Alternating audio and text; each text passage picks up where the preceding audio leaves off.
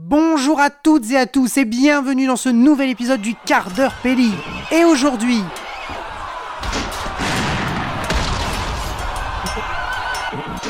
Voilà, comme vous l'avez entendu, nous allons parler d'une histoire de KPDP, bien connue en France, puisque l'œuvre de base est une œuvre littéraire française, écrite par notre Alexandre Dumas national. Nous allons bien évidemment parler de Les Trois Mousquetaires, aussi bien de l'œuvre littéraire que ses adaptations cinématographiques, notamment la dernière adaptation en date réalisée par Martin Bourboulon, sortie en salles obscures le 5 avril 2023 et sortie en DVD Blu-ray le 9 août dernier. Les Trois Mousquetaires de Dumas au cinéma, c'est maintenant dans le quart d'heure Pelli.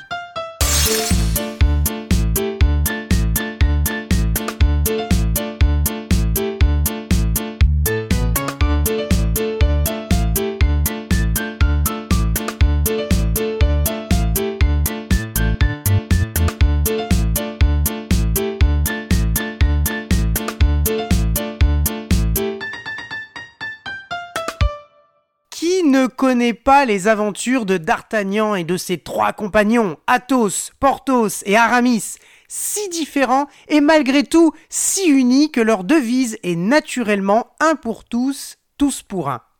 Comment ne pas trahir l'extraordinaire enchaînement imaginé par Alexandre Dumas où le petit groupe de mousquetaires et la reine Anne d'Autriche, épouse d'un roi indécis, Louis XIII, se heurtent toujours au clan ennemi dirigé par le cardinal Richelieu, qui utilise une belle femme mystérieuse, Milady, secondée par le redoutable et sinistre capitaine Rochefort.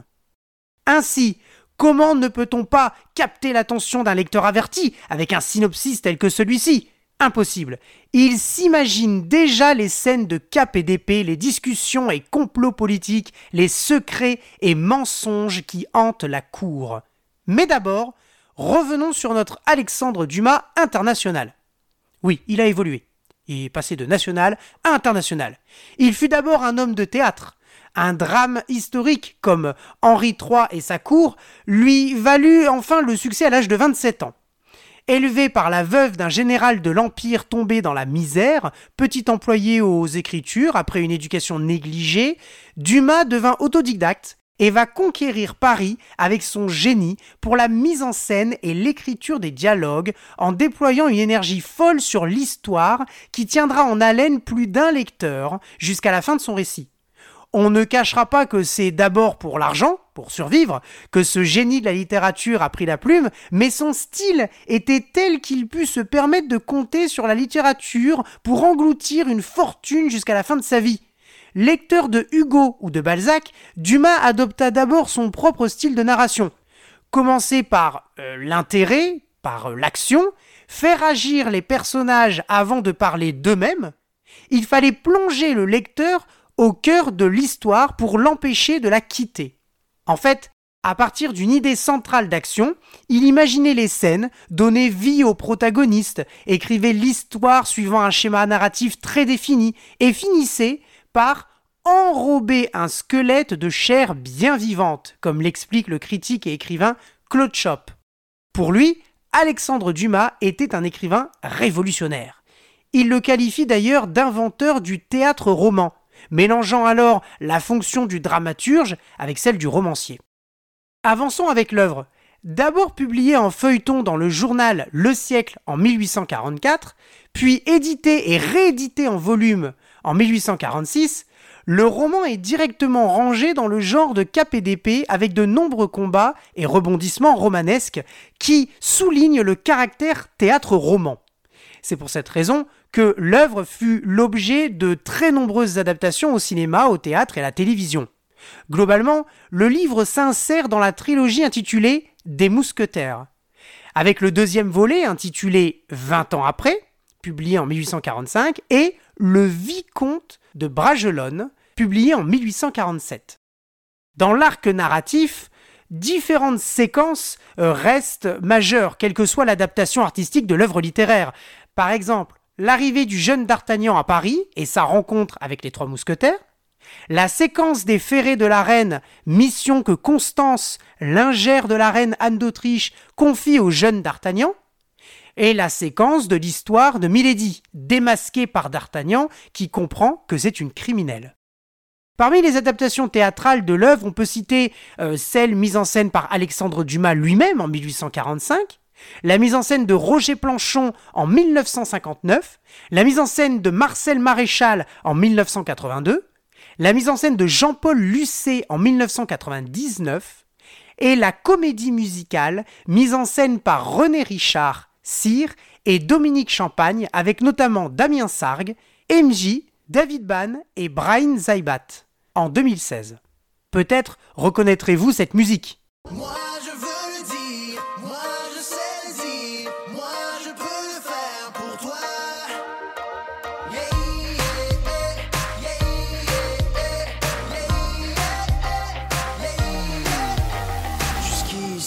j'étais sans doute tranquille à passer entre les gouttes.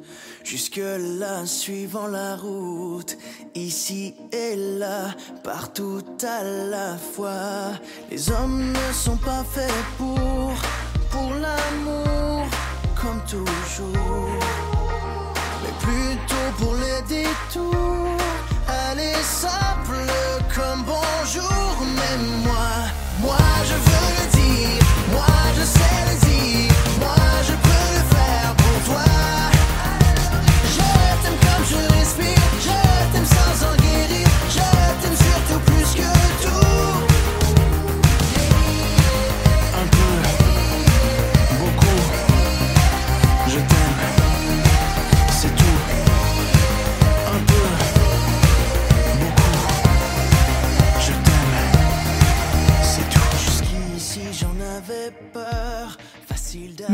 concentrons-nous maintenant sur les adaptations cinématographiques.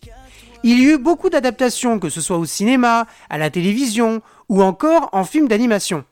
Par exemple, en France, les films muets, comme euh, l'adaptation célèbre de Georges Méliès de 1903, intitulée Les Mousquetaires de la Reine, Les Trois Mousquetaires, réalisés par André Calmette et Henri Pouctal, Le Masque de Fer, réalisé par Henri Decoing, est sorti en 1962 avec Jean Marais notamment, l'adaptation de Claude Barma pour la télévision sortie en 1959 avec notamment Jean-Paul Belmondo, et dix ans plus tard sort l'adaptation en feuilleton avec Dominique Paturel dans le rôle de D'Artagnan.